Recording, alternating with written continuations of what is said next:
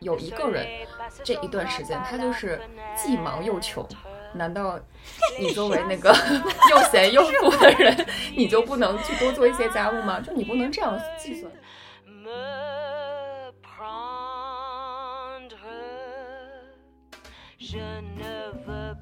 感觉你老公好像一个 Chat GPT，哎，还不非常明确告诉他，真的 Chat GPT 还有情感抚慰类的功能，但它并没有具备。Chat GPT 我估计可能先会道歉吧。是手把手给他教了，我说这个抹布要如何去洗才可以洗干净，就有一种妈妈教小孩子用那个搓衣板的感觉。然后我那天我就。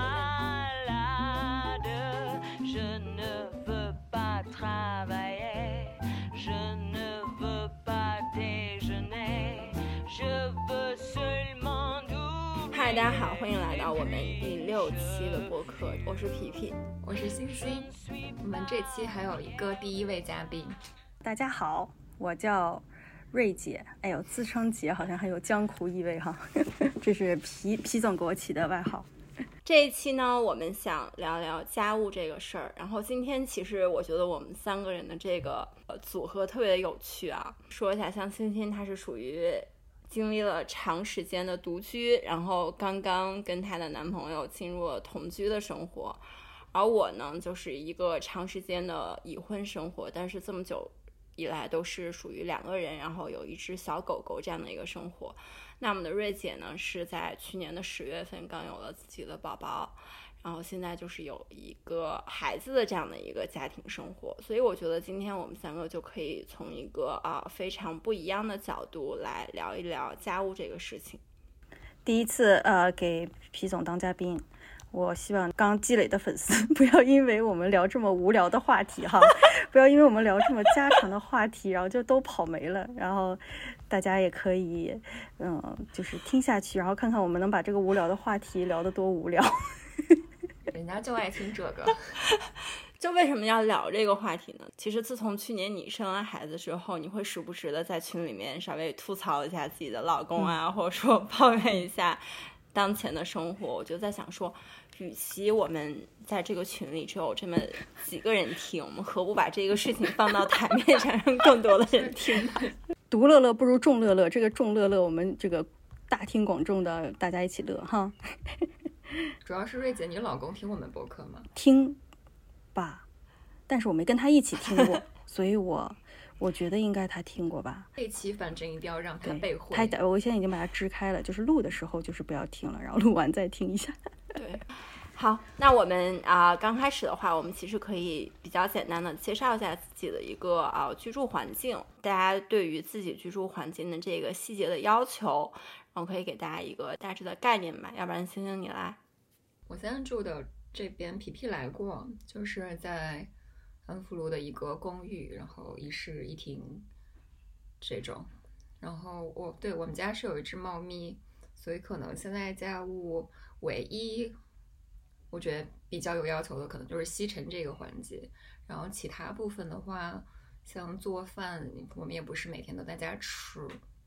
没有什么特别的要求，对我觉得相比相比你们来说，肯定我们的家务是负担最小的。那我说一下我吧，我是在啊美国亚特兰大，因为其实亚特兰大对我来说属于一个环境还不错的地方，所以它相比啊某些城市灰尘就会比较少一些。让我排序的话，三个比较重要的家务事项，我觉得第一个是啊做饭。因为其实，首先美国这面儿，尤其像我们家住这面儿，就是外卖不是特别好叫，就是有很多都是属于美式快餐啊这样的。第二是啊，我们其实是一个不太喜欢吃外卖的人，就是我在上海的时候，我都是属于那种很少叫外卖的人，因为我属于自己做饭比较快，大概就是十几分钟就可以做出一顿自己想吃的饭，所以做饭其实对我们来说是一个每天啊一天两顿必做的一个事情。然后第二个我觉得比较重要的事项就是啊面条，因为我们家的狗狗叫面条嘛，所以说每天啊遛面条，然后喂喂面条的饭，然后每天晚上因为面条要和我们睡觉，擦洗它这些是我觉得每一天比较重要的一个家务事项。然后另外一个比较重要的家务事项，就是虽然它不是每一天都做，但是在我看来是非常重要的，就是啊、各种账单类的东西，就比如说每个月的保险啊、水费、电费还款啊、乱七八糟这种东西，就文件类的东西是我觉得比较重要的。好，瑞姐，去年生孩子前呢，就是我跟我老公两个人二人世界，然后也比较简单，就是我们家就还有一只狗，哦对，忘记了，还有一只 还有狗，忘忘记了一 你有儿子真的就忘记是狗了而且是属于爱掉毛的柴犬。对，有一只柴犬，爱掉毛的柴犬，啊！所以之前的家务就比较简单，就是遛狗，还有呃清洁，这是比较大头的，每天都要干的事情。那生完孩子之后，感觉就是到了另外一个家务强度吧，就突然之间多了好多这种，不知道是因为自己时间少了，还是就是因为加了一个人，他能多出这么多活儿。到了另外一个，我们现在还在磨合当中，就是不管我和我老公，还是我跟，比如说爸爸妈妈现在过来帮忙，还有就是自己跟自己吧。买东西我觉得也是一个挺隐形的家务，就大家老说女生买买买吧，但其实它是一个在我来看很费精力的一项家务，因为你在给家里面买东西的时候，其实它就牵扯到选品，还有比价。说的自己像像直播间哈，要选个品，但其实你买什么，然后哪块买才会买到就是质量和价格都比较合理的，这个其实是挺费精气神儿的一件事情。很多时候你需要去做很多。呃，研究呀，或者是去收集一些信息啊，然后这些东西都是在见缝插针的，有一些时候你要完成的工作。除了买东西之外，就是清洁。清洁的话，那就是小朋友的东西，再加上我们两个人的东西，再加上啊、如果有父母过来帮忙，那大家一起的这些生活，比如说洗衣服呀，然后还有保持家庭基本卫生啊，这些啊、家务，这其实就是比较明面上的家务。对，其实你刚才说到买东西，正好也就带出了我们下面一个想说的。我们在说家务的时候，好像看到的都是打扫卫生啊、做饭这些。其实就像你说的，买东西的比价，然后也是一个很重要的事项。但很多人就会觉得说，那你买东西不就打开手机点一点买一买不就好了嘛？那如果真的有这么容易的话，我觉得现在也就不会出现像直播间啊，或者说真的就是像网上的博主啊，直接他就告诉你说哪里最便宜，哪块儿你可以怎么省钱。你们俩都是，主要是你们俩操心这些东西是吗？大部分东西是，但也有一些东西可能是我老公在弄，但大部分是的。差不多，我是哎，但是我的问题呢，就是我我就会一直囤很多，所以可能比如说我的餐巾纸啊，然后厨房纸啊、厕纸就会一次囤很久。这个频率倒不高，但是我是有发现，嗯，比如说呃咖啡呀、然后茶呀这个东西，可能就是我一直关注啊，说这个东西快没了，然后我现在要干嘛干嘛的。其实你说到咖啡这些东西，我是有在网上定一个频率周期，然后它比如说每两周、每三周，或者说每一个月定时的给你寄三包或者说四包，就是你按照你自己的频率和口味选。然后这种的话，就是当我还没有意识到它还缺的时候，它就已经自己寄过来了。但是前段时间就这两天发生一个事儿，就是我们家的那个餐巾纸用完了，然后我那两天就特别忙，然后我也就一直忘了买，然后我就发现这件事情就是我。不去买的话，我家那位他也不会去买，所以导致我们俩好几天每天中午擦嘴都是在用厨房纸擦。那他有没有觉得哪里不对吗？比厕纸好很多。比厕纸好很多，是吗？我以为就去旁边的厕所，但我觉得厨房纸更硬。没有了，没有了。他倒没有什么要求，可能。说到囤东西，我觉得还有一个方面就是隐形家务，就是清理东西。就其实很多时候我们把它买进来之后呢，有一些东西是更新换代的。就像我们家吧，然后我可能就是比较想家庭用品方面过一些比较极简的这种生活方式。这种更新换代的时候，这个东西你就得处理掉呢，就是你要不就把它捐掉，要不然就得把它在二手平台上卖掉。然后这件事情其实也挺花时间的。就是之前我有一阵子有点忙，我就发现家里有好多东西其实就是代卖。或者是代捐，然后也会囤一部分，然后这个也得花一个大块的时间，然后把它整理出来，然后在一些嗯平台上面把它卖掉、出掉。尤其是有小朋友了之后呢，我发现这个小朋友的东西更新换代的频率更高，然后所以就是嗯，你必须要在就妈妈群里面呀把它把它出掉。那这个妈妈群呢，又是一个 我觉得很神奇的地方，就是它为什么不是爸爸群呢？就是如果这件事情在这个家里面是爸爸在做，那他都没不好意思加入这个群去干这件事情。我们待会儿可能会聊到这个性性别所带来的这个家务的负担，对吧？那如果就是在这个这个情况下，然后这个家里面是爸爸把这些东西全部都整理归纳出来，然后觉得啊小朋友东西我可以把它出掉，然后就发现嗯我要加入一个妈妈群这样的东西，然后。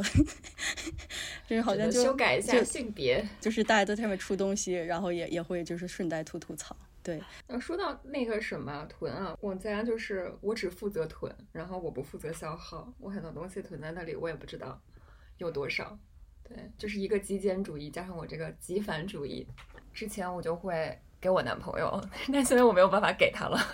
OK，现在住在一起了，真的是很多，就是很多东西，然后打开发现。有 N 多，就比如护肤品，我就发现不知不觉买很多，然后也用不掉。对这个事情我深有感触，因为我去年疫情在上海的时候，然后我就发现我就完全没有卸妆油了，然后我就问他，我说你能不能就是给我闪送？就我脑海中我觉得你会给我闪送一点小样啊什么的，或者你抠点出来，没想到他给我闪送了两瓶他的全新的。天呐，哦，对我可以匀给你什么卸妆油，还有什么湿厕纸这种东西。对对对对。因为这很囤很多。如果像他这样的一个极简的人遇到你这样的一个极繁的人，你俩之间会产生什么矛盾吗？嗯嗯，没没有了，就他只是会只会说，嗯，我给你提点意见，然后我说你买东西可以少买一点。OK，因为我们的冰箱也是吧，就可能买吃吃的，然后可能一次也是买很多。然后不知不觉发现哦，有些东西已经放坏了。那像这种消耗品的话，就是你买的多，反正早晚都能用到。那如果就像比如说刚刚那例子，有一些东西是必须要处理掉的话，那谁去完成这些工作呢？还是直接就把它扔掉好了？吃的可能就扔掉。然后有一些东西，就因为我特别烦用闲鱼，然后有一些小东西，他他之前用闲鱼出掉过，但可能我就负责一下发快递这样。嗯，还是会比较友好的进行一个分工合作。友好的，还算可以。说不定他真的有一天受不了了，他又说：“你买的，你去清理。”哎，我就跟我就跟我，我就跟我老公说过这种话：“你买的，你去清理。”但是又默默的就说：“哎，算了，反正干顺手。”污染谁治理是吗？对对对对对。接下来可以聊一下，就是其实，在整个的一个非常大的家务环境中，我觉得作为我们女性，不一定是百分之百去完成了所有的事情。那其实很多时候我们还是会有一个性别的分工。那在这个家庭性别分工里面，主要就比如说有哪一些事项是啊，有可能百分之百或者说一大半都是这个男性去完成的。像我们家的话，就像我刚才说的，我觉得一个比较重要的家务账单类啊，这个的话其实全部都是由志航去做。然后因为我真的是看到各种纸质类或者说数字类东西，就不太想干，就有点想摆烂。然后还有另外一个啊比较重要，其实是像倒垃圾。每一天要把这个垃圾，然后放在这个下面的垃圾桶里，然后每一周周天晚上要拉出来，因为周一早上要集中清理，这个就是完全他去干。然后还有车库的所有东西，就比如说啊，车库里面会有一些啊这周买的东西剩下的纸箱子啊，然后还有一些这种清理的工具，就是修理工具啊，乱七八糟这种东西都是他在干，百分之百不会做，百分之百不会做。就如果他真的需要做，然后刘志航也没有时间做的话，你就默默的等着他有时间再去把它完成。就比如说像垃圾这件事情的话，我基本上是没有做过，因为我们其实在这个屋子的时候，我们是没有分居过，就是没有异地过。嗯，然后如果是有异地的话，比如说他类似于去出差，或者说他不在，那明天要收垃圾，我就是可以把他们拉拉出来。但是因为从来没有异地过，目前为止我没有做过一次。但是我会就是等到周一，如果说垃圾已经被那个垃圾车清走了，然后正好这个垃圾桶挡住了我回家，我开车回家那个进车库的那个路，我就会把这个垃圾桶推回到那个远处。真的是，就这种事情。然后像前段时间是我们家真的就是集体性的坏了好多灯泡，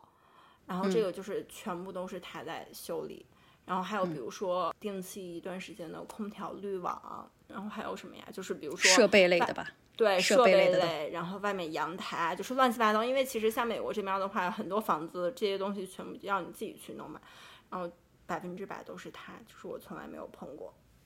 我觉得就是我们家有一点，嗯，没有分工很明确。就我好像感觉是一个不停的拖着我老公往前走的这样一个过程，但是与此同时呢，我可能也会说，那你帮我干点这个，你也帮我干点那个。然后我发现呢，其实这就是一个问题，因为呢，很多人都告诉过我。就这件事情，就是男生他必须有明确的指令和明确的分工，他可以去做一个很好的执行者。但是呢，他们不可能去很主动、有主动能动性的去承担一些我们眼中的家务，就所谓眼里有活儿这件事。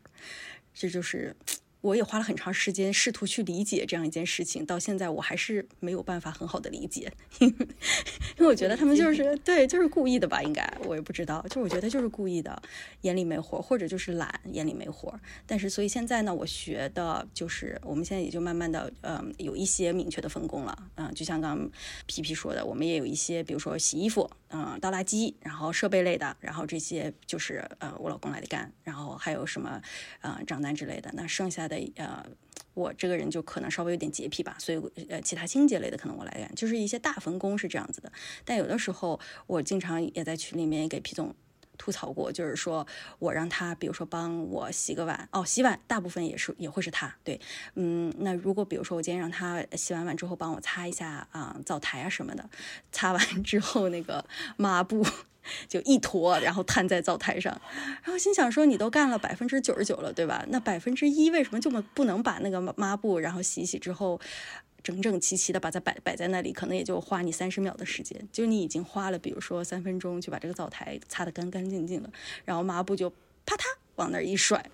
然后这就是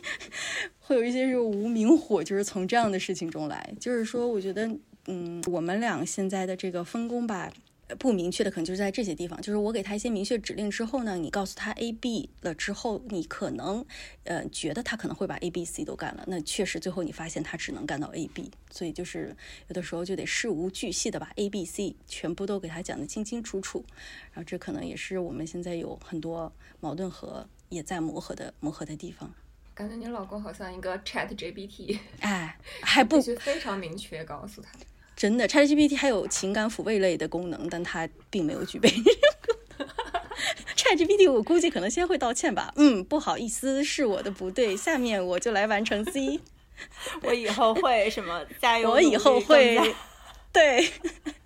其实这件事情我深有同感，因为像我也是每天晚上洗完啊所有的碗放进洗碗机，然后把这个灶台擦干净之后，我会把这个抹布就是再用那个洗碗液给它完全的洗干净，平摊在这个台面上。第二天你就会收获收获一个新的一个厨房。对，就是收获一张很干净很新的抹布，然后你这个抹布就可以再用一天，然后再继续清理。然后，但是对于刘志涵来说，他就不会这样去做，他只会觉得说，哎。就是擦干净，然后碗放到洗碗机就 OK 了。那我那天真的是手把手给他教了，我说这个 抹布要如何去洗才可以洗干净，就有一种妈妈教小孩子用那个搓衣板的感觉。然后我那天我就问他，我说。我问你一个问题啊，啊，只是采访你，不针对你个人，就是我让你去完成一项事情之后，然后你没有完成另外一个小的方面，你是不想去干呢，还是说压根儿你就没有意识到你自己要去干这件事情？然后他就说，我其实不是不想去干，说我都已经干了这么多了，我能是不想去干吗？我真的就只是说，他就压根儿没有意识到这件事情还是需要去完成的。对，ChatGPT 的这个这个学习能力还有待提高。而且我觉得这种事情就是你不能说给他说一遍他就会记住，你得反复的告诉他，这样子一遍一遍的 train 他，他才可以 记得住。真的是够了，这个这个 AI 进化的很慢。那所以你呢，星星？你们家有什么事情是他百分之百去做，你不会去做的？啊，我就是有点相反，我觉得可能就是我特别不善于做家务，就你们说的这些，还要把抹布整整平啊什么的，我可能就丢在那边了。而且我我特别不喜欢用抹布，所以我就是一般可能用那种一次性的抹布，或者是厨房纸把它擦掉。嗯，我和瑞姐都是属于这种对家务有一套非常自己熟悉化的流程，但是你是一个不喜欢做家务的，你觉得这个是原生家庭的一个影响吗？或者说在你从小长到大的时候，你家的一个爸妈的家庭分工是怎么样的？没错的，我觉得我就是从小没看没怎么看到过他们怎么认真做家务，就他俩。可能清洁类的我爸做的比较多，就尤其厨房整洁，他就老嫌我妈擦不干净，然后所以什么洗碗啊、擦灶台啊这种东西都是我爸做。但他也没有说就是刻意的，也不是刻意吧，就是说，嗯、来，媳妇儿，我给你教怎么洗抹布。不，他就是你去一边，这个东西归我，然后所以我们也不知道他是怎么做的。嗯，我我我感觉我们家就是对，应该就是我妈吧。我妈她嗯做的，他是处女座吧，可能有洁癖，不好意思，又那个黑了一下处女座。但是就是他确实比较有洁癖，所以他在他就比较嫌弃我和我爸。就是从我我以前小的时候是比较可能有一点邋遢吧。嗯，在他的眼中，所以就是经常被嫌弃的那个。然后，但是我可能潜移默化的，就是从小看他就一进家门就开始忙活，然后一停水，我妈就跟像生病了似的，就是 一停水，她就觉得浑身没有劲儿。然后等到水来了之后，哇，就是充满了充满了斗志，然后把家里全部都擦一遍之后，她就觉得哇，我终于可以舒舒服服的躺着了，就是感觉活过来了。嗯，但我觉得这个对，真的这样的话呢，就是我可能受原生家庭影响比较多。但是我老公呢，他他家其实是他爸爸做做家务比较多的。就我有的时候会很羡慕我婆婆，因为她经常就是盘着腿在那儿看电视，然后我公公就是在那边哼哧哼哧的擦油烟机和擦地板。我 老公就是说他。哎，暑假的时候最讨厌回家在家睡懒觉，因为他每天早上在家睡觉的时候，七点钟他爸就拎个拖布到他房间开始拖地，哐哐哐哐的用那个拖布，然后撞那个家具，然后一边撞 一边还说几点了还不起床。但是他并没有受到这种潜移默化的影响呀，我觉得，就是他还是一个正常的，就是所谓啊正常的这种，嗯，男性男性对于对于家务没有太高的要求。的这样一个状况，嗯，我刚想说，就是好像爸爸做家务的家里，就是女儿也不做，然后儿子也不做，然后那妈妈做的呢，就是女儿会做，这个东西就传女不传男。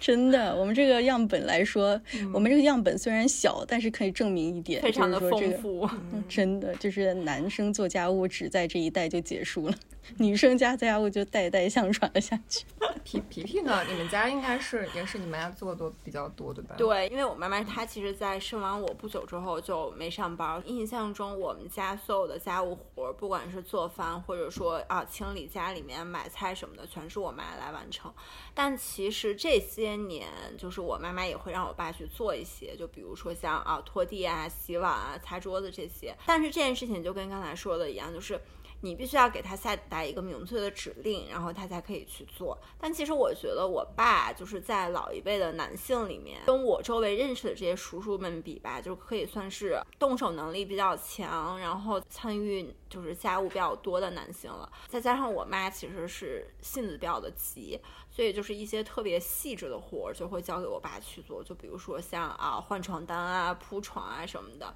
然后，但是这些都是说，哎，我们该换了，由我妈妈提出来，然后再去由我爸完成。但是像刘志航，就是我公公婆婆的家庭的话，他们就是属于感觉家里的卫生啊、打扫这些都是我婆婆去做，然后做饭啊这些的话，一般都是我公公去做，所以你就能。传到他们这一代的话，就是有可能刘志航并没有遗传到他妈妈的，就是对于家里的整洁啊、干净的这样的一个要求，但是做饭这一项还是有点遗传他爸。我记得他给我分享过一个事情，就是当时他刚来美国，然后做饭的话，每次都是啊，他跟另外一个 A、B、C 去完成，然后他就觉得说，那为什么就是吃饭的都是我们，你却就是从来不做饭？然后他那个室友就还说，男人不能进厨房，进厨房就好像有损自己的男子气概，然后对于未来的事业发展会不利。我觉得这肯定也是原生家庭的一个影响啊，有可能在他们家来说都是从来都是女性进厨房，但是如果说你成长的一个环境里面，你爸爸也是做饭什么的话，你就算你不会做饭，但是你对于这方面的意识也不会这样的抵触。对，我就想起小的时候，就小的时候我的那个小学同桌，他爸就是我们那块儿那个一个餐厅的厨师长。然后我当时就特别羡慕他，我说：“哎呀，你好幸运啊，你爸每天回去给你做好多好吃的吧。”然后他就说：“我爸从来不在家做饭。”我爸说：“他都做够了，为什么回家还要做饭？”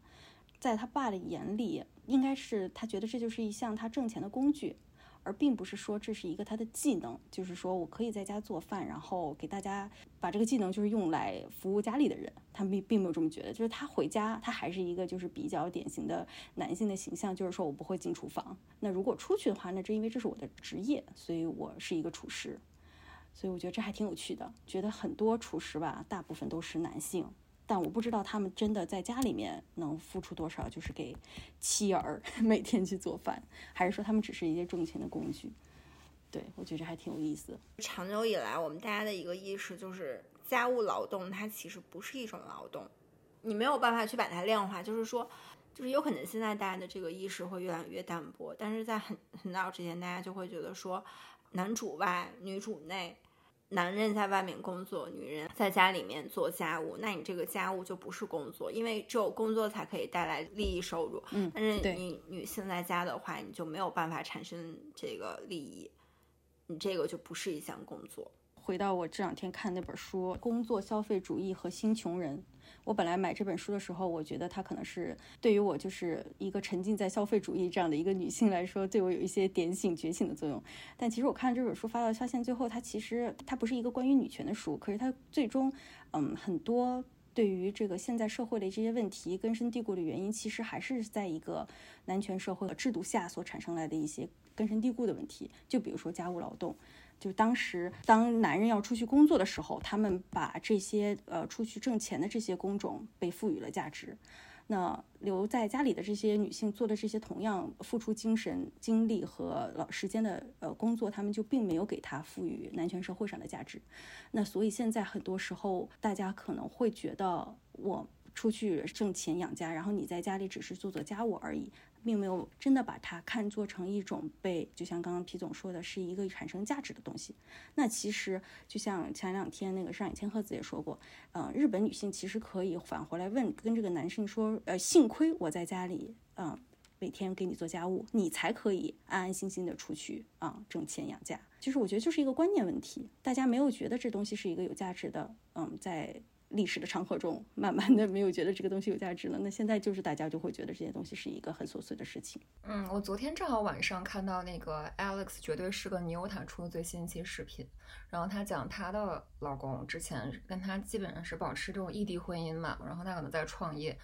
就是大概周一周五都在别的地方，然后可能周末最好的情况就是会回来帮他带孩子。然后那个时候，其实他有很多不满，但他也没有去表达，基本上是他自己负担很多的一个家务。就搞笑的是呢，最近她老公觉得说，她不能错过孩子的成长和家庭的一些生活了，所以她老公就辞职了。然后现在情况就是，呃，边找工作，但基本上是在家当一个全职爸爸的一个情况。然后呢，Alex 他的妈妈，孩子的姥姥，然后就。表现出了非常非常的担忧，然后江江就会问他说：“哎，你老公工作找怎么样了？他不能在家这样待着吧？”然后他就觉得很奇怪，说：“之前他把这个所有的家务或者是这些东西都留给我的时候，我甚至跟他不太能见到面的时候，你觉得这个事情非常正常。但他现在呃回归家庭之后，好像就说你还反而有很大的担忧。所以这个就来想，男的承担太多的家务呢，不仅是可能。”整个这个文化社会，然后经济社会不会给他有很多的认可，就是小到你这个家庭都不会给他有什么很很多的认可。嗯，对，其实就是在男权社会下受到压迫的，其实也是男性本身，因为很多时候就是这种呃压力啊，还有自己给自己的这种社会认可的这种追求，其实它并不是适用于所有人的。那如果我就是一个男性，那我其实就想在家安安稳稳过我的小日子。那可能就会受到，呃，有一些文化的的指指点点。如果你自己没有办法去自由的去做选择，这件事情不单单发生在女性身上，它也会发生在男性身上。所以瑞姐，你有和你老公讨论过，就是，哎，想象一下，如果以后是你，你挣的比他多，你的事业比比他成功，他会甘心做一个全职爸爸在家里吗？他说他，呃，很很想很想。被人包养，然后躺在家里带孩子的生活，但是我觉得他躺在家里这件事情可能是他会做的，但带孩子我还是有一个问号的。但男性，我觉得就是就，但是他我觉得他还是比较在我的这种嗯。疯狂洗脑下吧，这两年他还是听了好多就关于女权的书，就因为他去健身嘛，他就很很喜欢听这种这种方面的书籍。然后比如说他之前就是他给我安利的上野千鹤子，然后呃所有的那些东西，可以鼓掌厉害。他在他他的这个呃观念中，我觉得已经比较能够理解嗯，我们现在就是每天在喊叫的这些问题，我觉得这其实也是一个挺大的一个进步的。很多时候，我觉得男性对于嗯现在所说的这些问题的呐喊，他们其实并没有能感同身受。然后我觉得，当他们呃真正的充分理解到这些问题，就是我们的出发点的话，有的时候他们其实也会共情到的。因为对于他们自己来说，他们也承受了很多社会和家庭的压力。然后为什么他们必须是那个所谓要赚钱养家的人？然后为什么他们就是需要是那个不能太感性？太感伤或太太太会表达自己感情的人，那为什么可可能有时候他们会表现的稍微柔情或者感性一点时候，就会被人说是比如说“娘”这个词，对吧？所有这些东西，我觉得就是在家庭在家庭这个很小的社会单位中，它对于女性的压迫的同时，对于男性的压迫也是存在的。嗯，但我我现在想到了新的问题是在这个所谓的。有一些新新独立女性这种词汇出现的时候，比如说，她对于一个已生育的母亲，然后她同时要在职场保持一定的活跃度，它是一个新的双重的枷锁嘛？就是我想问，因为，呃，我看到你也提到那本书，就是八二年的金智英，就她作为一个全职妈妈的时候，她在外面其实也遭受到了很多那种异样的眼光，然后有一个词。叫什么虫来着？我忘记了。哎虫妈还是妈虫，对吧？嗯，妈虫，对对对，就是好像现在更多的，尤其是对于都市女性，大家要求是，你即使生了孩子，你也很难非常心安理得的去做一个全职的妈妈或者全职主妇。那其实这样子更多的负担，或者说更多的压迫。星星刚刚那个问题就是说，对于现在女性的这种双重枷锁的要求，是不是其实也是，就是更加去压迫女性？就纵使我们可能在讲独立女性，嗯的同时，其实我们并没有解放女性，我们只是又给她套了另外一个枷锁，让她不仅要事业上表现很优秀，她在家里面又得还要承担她之前要承担的家庭的责任。我觉得现在的女权可能之前我们谈论的一些话题是有点矫枉过正，就是对于女性有一点过于独立，对于独立方面有一点太高的要求，就。嗯，我们不停呐喊的就是说我们要独立，然后我们要去呃在社会上吧有社会层面的认可。但是我觉得其实这个矫枉过正是必须的，但回头我们又可以去重新审视我们去定义的这个所谓独立，还有所谓就是我们要去解放女性，给她给女性呃的这种一个理想状态吧。嗯，我觉得说这个，比如说在育儿边育儿边独立这件事情上，你是需要有一个整个的体制，或者说。呃，社呃社区或者是社会的一个支持的。然后就像我昨天晚上也见了一个朋友，他他之前孩子是生在加拿大，然后今年刚带回来嘛。然后他就说，如果在那边的话，他六个月就可以把孩子送去托班了。但如果在国内，很多托班都是可能两岁以后才会收，而且可能他会要求你下午三四点就要把孩子接走。那这样对于一个职场女性来讲，你还是有很多的精力和心力，就是要花在育儿上。就是你，你就是即使回归职场，但是你的这个母职还是会要求你付出比别人更多。所以我觉得就是在社会层面上，不光对于，嗯，怎么讲，就社会性育儿或者社会型社会性的去做分担家务这件事情，把它嗯价值化之外，还有一个就是说。我们其实对女性本身可能对于独立的要求是不是有一点过分？就是经所谓经济独立，在现在这个家庭呃，在现在这个制度下，其实它是比较苛刻的。因为女性如果她承担了很多家里家庭的付出、家庭的劳动、育儿的工作，她可能真的会牺牲掉她的事业，然后或者是说她没有那么多精力去嗯投入到赚钱这件事情上。那如果我们真的对对，就是你只是要求独立，但是你又不给她的独立提供足够的保障的话，这个东西就是一个伪命题。你其实就是逼着女性，就是为什么现在生育率降低，或者大家就是说，姐姐们赶紧去搞钱，什么呃不婚不育保平安，对吧？其实就是说，在这样的一个大环境下，你如果对于女性的要求是让她们独立起来，让她们去啊呃得到社会的认可，那么其实对于很多女性来说，把他们逼上了另外一条绝路。对，除非他特别特别成功，但这个问题呢，他的。他的家务一定是会就是外包给其他人来完成的，对，嗯，就不不可能存在所谓的平衡。对，那如果我其实就是一个女性，我就是不想上班，上班对我上班这件事情对于我来说就是没有那么大吸引力，我其实就是很享受在家的时时光，在家就不管是做家务也好，育儿也好，或者我就是在家，呃，创造一些我认为有价值的事情。那这件事情是不是就是在现在的一些社会的这个定义范围内，它就是向下的选择？我其实并并不太认同。就虽然我是一个女权主义者，然后我也是对对于家家务这件事情非常的有自己的困扰，但是我觉得其实，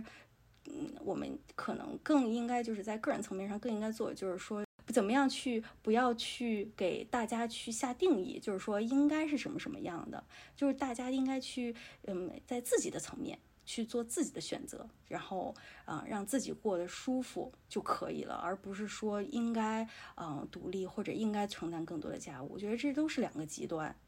对对对，但是我觉得你说这句话的前提就是你觉得这个向所谓的向下的选择的自由是不是真的选择自由？你你你说这个东西的前提是你真的有选择，你有选择的自由。那可能另外大家来说的是说，其实所谓很多人看似是自己选择，但可能他是被迫然后进行了这样的选择，可能他这个自由就不是真的自由。对对对对对，他不得不既承担了啊上班赚钱这件事情，然后与此同时又要承担育儿和啊家务劳动的这些，或者他就是那个经济。创造经济价值比较少的一方，然后另外一方就是更要为他的事所谓的他的事业发展去拼搏，然后他被迫回回归家庭，那可能这个自由就不是真的自由。像之前，因为我也还在上班，然后同时刘志航也在上班，那我们俩平常都是在工作，然后你平常家务的一个分配的话，就会是理所当然的五五分，你就会觉得说，OK，那我也在工作，所以我。没有必要做那么多，但其实去年回到美国之后，客观上来说，我挣的每个月肯定没有太多。那我们的家务劳动是会有倾斜吗？我觉得其实并没有。除去社会上面对于一些女性的定义，就就比如说你挣的少，你就应该干得多什么的。我觉得更重要是看你和你生活的另外一半是怎么样去想的。这样说吧，就是对于很多男性来说，就算你的工作跟他一样忙，但是。有可能他也会觉得说，因为你是女性，就要理所当然的去承担更多的家务。但如果你对于有一些男性来说，就算你每一天你是在家刷剧，或者说在家并没有什么事情去做，但是这个家务劳动其实就是这个家庭的一个部分，理应就是两个人去相对来说比较平均的分担。对，我记得很早期就是社云价值他们是找辽金还是谁聊过一期家务的事情。然后就是在讲说，你难道说，呃，这个家务和你这个经济贡献一定就是此消彼长的关系吗？他就觉得还是在那一个当下的时刻是一个动态的平衡。其实我在想说，也是，假如有有一个人这一段时间他就是既忙又穷，难道你作为那个 又闲又富的人，你就不能去多做一些家务吗？就你不能这样计算，对吧？嗯，对。哇，这个总结太好了！既忙又穷，我感觉就是对于很多在家庭这个小的社会单位下女性的这个很精确的描述。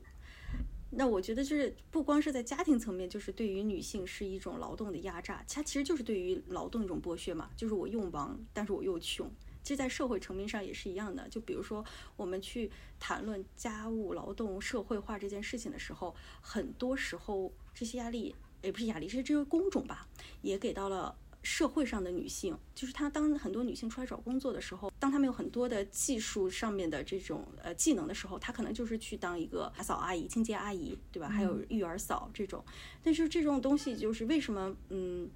感觉就是它是一个默认选项，对于很多女性来说。那为什么男性他没有这些呃？技能的时候，他可能去可以去干一些其他的事情呢，就比如说当外卖工人。对我倒不是说就是这些东西是哪些更更有价值，或者哪一些工种它更高级哈，我只是说就是当当他到生命层社会层面上的时候，还是这些工种会不是被男性所去挑选的，而是呃女性会去承担这些工种。尤尤其我们去去去讲的时候，也会说说育儿嫂，会说清洁阿姨。就是他这个名字就跟外卖小哥一样，这个名字其实就就有一点呃暗示了这个工种它的性别属性。这个其实我觉得也是一种很有趣的现象。就是当我们去深究的时候，我就发现有一些东西，你说它它是被男性选剩下的呢，还是说我们真的就是更擅长？这我就有时候也我也会自己去思考。我我我其实反问你们俩一个问题啊，就是啊、其实在这个家里面，有可能我我们都是对那个清洁程度要求更高的人。如果说我们变成那个比较低的人，我们的老公、男朋友变成那个清洁程度更高的人，你们会受得了吗？我觉得我很双标，我就是非常善于双标。就假如他有很高要求，我都会说：“那你痛苦，你来改变。”但如果说我要求高，就是请你配合我。瑞姐呢？好难想象呀！我这是试试图沉浸式的把自己想象一个有一个男的对我对清洁有要求，嗯，可能还是对变成个双标党，可能。其实我为什么要问这个问题，就是我昨天晚上又去回看了一下《做家务的男人》，然后那个综艺，然后里面就是出现了王祖蓝的那个 cut，前提是他已经大概好几天一周没有回家了，然后回到家之后进到厨房就发现，因为当时是在他们是在上海嘛，然后上海因为梅雨天气很潮，然后他们那个放案板那个木头架子就发霉了。然后王祖蓝就说：“哎呦，你看这个发霉了，怎么可以再用呢？”然后说：“赶快把它扔掉，扔掉。”然后他老婆就在帮他扔，然后说：“啊，这些东西很多都是细菌，我们要把它清洁一下。”然后就在这就是真的是细事无巨细，就是哎，我们要用热水去烫它，要去刷它，要去怎么怎么样。然后我当时就会设身处地的代入一下，我说。啊，如果就是我的另一半是这个样子的话，我觉得我应该也会崩溃。那还是算了吧，还是让我去当那个要求更高的人，就我去说你，我也不想让你去说我。还是这是一个沟通问题，就是说，如果我们某一方对这个有要求的时候，我们怎么把这个这个信息传达给对方，又又让对方比较欣然的可以接受？就像刚才的这种沟通方式，我觉得不管是男女，可能都会是一种很很很负负的这种负能量的这种情绪环境。我觉得这里也有一个就是性别的刻板印象，就是大家更容易接受一个叨叨的女人，而不会接受一个唠叨的男人。对对，就其实如果就是我觉得这个点也挺好的，就是如果这个男生他真的就是一个唠叨的男生的话，为什么我们会觉得他更难以忍受？其实呃呃，反观很多家里面的妈妈呀，或者包括我自己啊，我觉得我可能也会在家里就是这样一个一个沟通的方式，但其实这个沟通的方式不不知道男性是已经已经习惯了，还是说他们就嗯也是很痛苦？我觉得这个也。挺有趣的，我觉得他们是已经由痛苦转变到了麻木，麻木。对，拿我爸妈来说吧，就有时候我跟我爸待在客厅，然后我妈叫我爸的第一声，其实我听见了，就是我爸肯定也听见了，但是我我妈在叫我爸的第一声，或者甚至第二声，我爸永远不会回应，永远是叫第三声的时候，我爸才会回应，因为就。已经知道说你叫第一声、第二声，觉得是让我要去做事情，然后就是已经处在了一个很麻木的状态。那你再叫一次，说不定就是这个事情是非我不可，所以我才会答应。嗯，怎么了？我其实想聊一聊，就是瑞姐，当你跟你老公在一些家务事情上面产生分歧的时候，你们是会如何处理这个分歧？你是会非常好声好气的去给他说，还是说这件事情有可能就会最后变成一场争吵？嗯，这可能就是我们我今天想跟跟大家聊聊这个的原因吧。就是我觉得他还是有一点技巧在的，然后我现在呢暂时还没有掌握这个沟通的技巧，我就想就是听众听众朋友们，听众朋友们，我以为你是今天来要和大家来分享这个技巧，我分享我分享一些毛点什么。我我给大家分享的呢是矛盾的本身，我需要帮助的呢其实是就是想对无解。我觉得嗯，他他有一个潜在的一个背景，就是说当你跟另一半，或者是你跟你呃一起共享空间的这个人，在在某家务这件事情上产生了矛盾的时候，他其实可能已经产生了好多次同样的问题了。然后这个时候就你就会觉得这是一个无解的无解的问题。然后与此同时，你又不停的觉得这个东西需要被解决，就不是说它是一个无解问题，然后你就可能就跟他共处了，就是你还是觉得这个东西是可能需要被解决，或者是去被我们去一块儿努力的。那这个时候就，第一，你就可能会有一些负面的情绪，当你在沟通的时候，就因为一些日积月累的这种沟通，已经让你产生了就是我说这句话，你可能就能给我回那句话的这种负面的情绪在了。然后，第二就是说。呃，你在带着这些情绪去沟通那种你已经讲了很多次话的时候，很难就是让自己保持一个心平气和的状态，然后做到一个非常成熟的理性沟通方式，然后把这个信息传达给对方。然后这其实就是很小，就是所谓嘛，生活的鸡毛蒜皮，或者所谓这种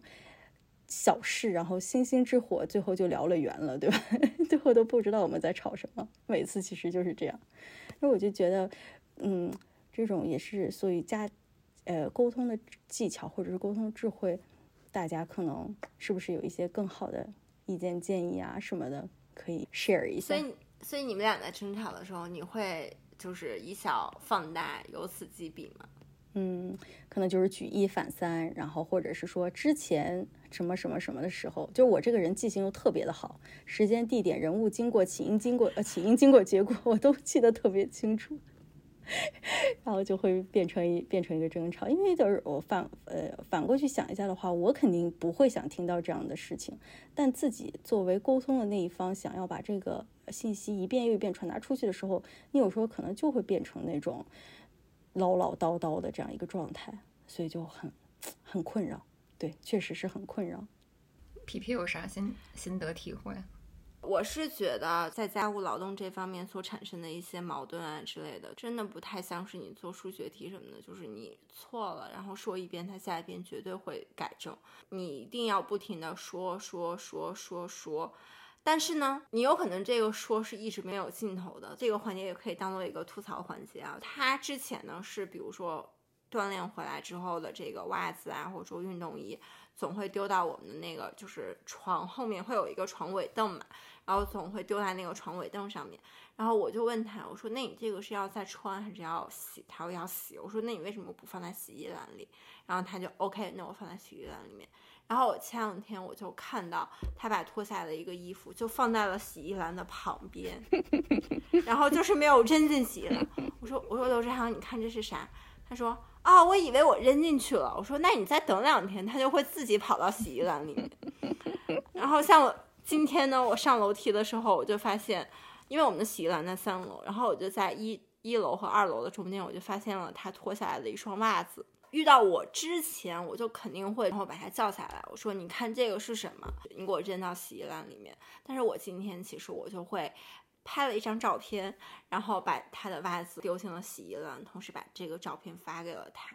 就是我现在会觉得说啊，是我力所能及的事情，我就会去干。但是同时我让他知道我干了这件事情，我就会觉得你的脸皮到底有多厚，可以 扛得住多少次我这样子不停不停的说你。但是我就不会。再像之前一样，就是每次把他叫到旁边，就是说你给我放进去。其实这样子有可能最后两个人的情绪都会闹得不太好啊，或者说总会就是他会很无奈，然后我会很火大。但是现在就会找到一种比较诙谐幽默的方式去这样做。其实反观过来的话，我也会有一些事情，就是就像我们很早之前说过的，比如说我把头发堵住了那个就是洗澡的这个壁漏，然后他其实也会。不吭声的去把这个头发扔到垃圾桶里啊，或者很多事情就是他做了，他不会说，但是有可能对于我来说的话，我做了我就必须说出来，然后再同时抱怨你你几句。所以就是在做的时候，就是在想想对方的好，有可能这个家务劳动最后就不会让你感到这么大的压力。嗯，我现在觉得就是，首先我就自己也不是那么的整洁，就是我可能会把袜子随便扔。扔在地上，我对自己的容错率跟别人的容错率都比较高，就是无所谓。你其实自己住跟别人一起住有点不太一样，是啊，像前几年我有经历过，就是自己一个人在美国，但是还有异地的时候，但是我一个人就会把箱子堆在那儿，然后堆了好几天，里面都是我下来的衣服什么的，我都不会去收。然后去年因为。基本上一整年，我一个人也在上海。然后其实家里面就是有时候也会变乱，但是因为我知道我一个人在住，然后那是我自己弄的一团糟。然后我知道我自己会有一个计划，哪一天去会把它整理干净。但是当我跟另外一个人住在一起的时候，有可能我就会意识到他有可能把这块弄乱，是永远不会收拾。或者说，呃，需要等待我去收拾。那又或者说，当时因为我心情本来就很一般，看到这团东西让我的心情会更不好。这团东西就相当于一个火上浇油。对于我来说，我会觉得两个人生活在一起的这个清洁程度和整齐程度的要求，会比我一个人生活更高。嗯，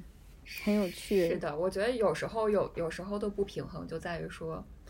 怎么两人一起，我干的比以前还要多了呢？其实说到底就是一个很双标的过程。我们最后吧，然后来给大家分享啊几个我们觉得可以 life saver 的推荐吧。星星，要不然你先来。因为我现在房子不也是租的吗？所以特别 life saver 的，比如说洗碗机这个东西就没有。然后我只能想到的也就是吸尘器。那你使用它，我觉得也不算 life saver。如果是一个机器人，可能会更好。就是你觉得在上海这样一个这么发达的城市，对于家政阿姨来说，它是不是一个 life saver 啊？没错的，对，就是在封控的期间，我觉得我我还要自己换被套这件事情，换完我这一天所有的力气就没有了。那外卖小哥是 life saver 吗？不不仅仅是外卖外卖小哥，就是外面的餐馆也是吧？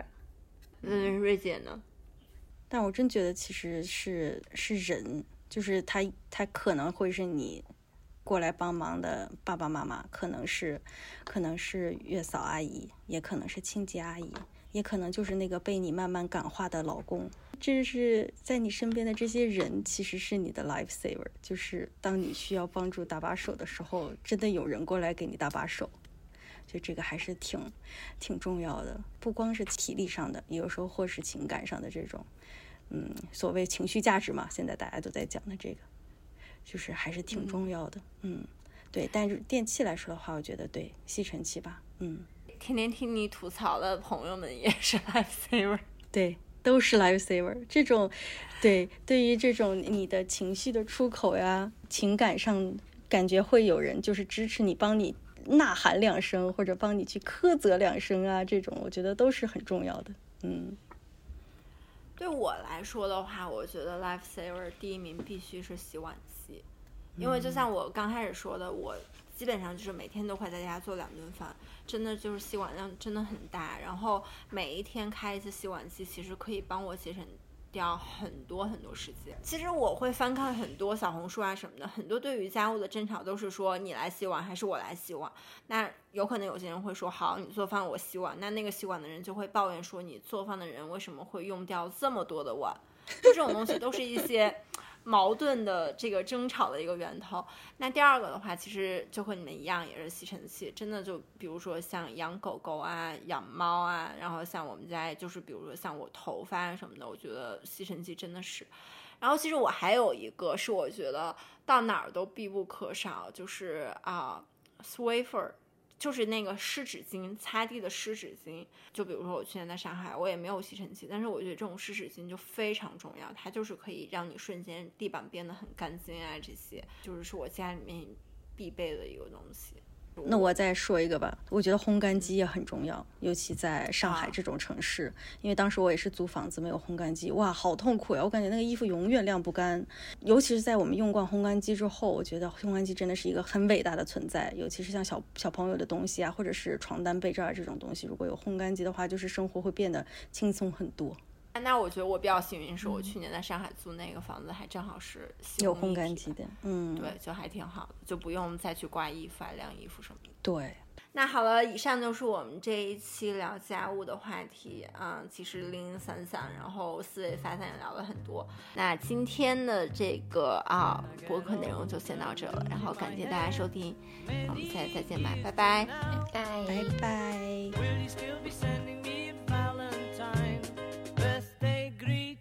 bottle of wine if I'd been out till quarter to three. Would you lock the door? Will you still need me? Will you still feed me when I'm 64?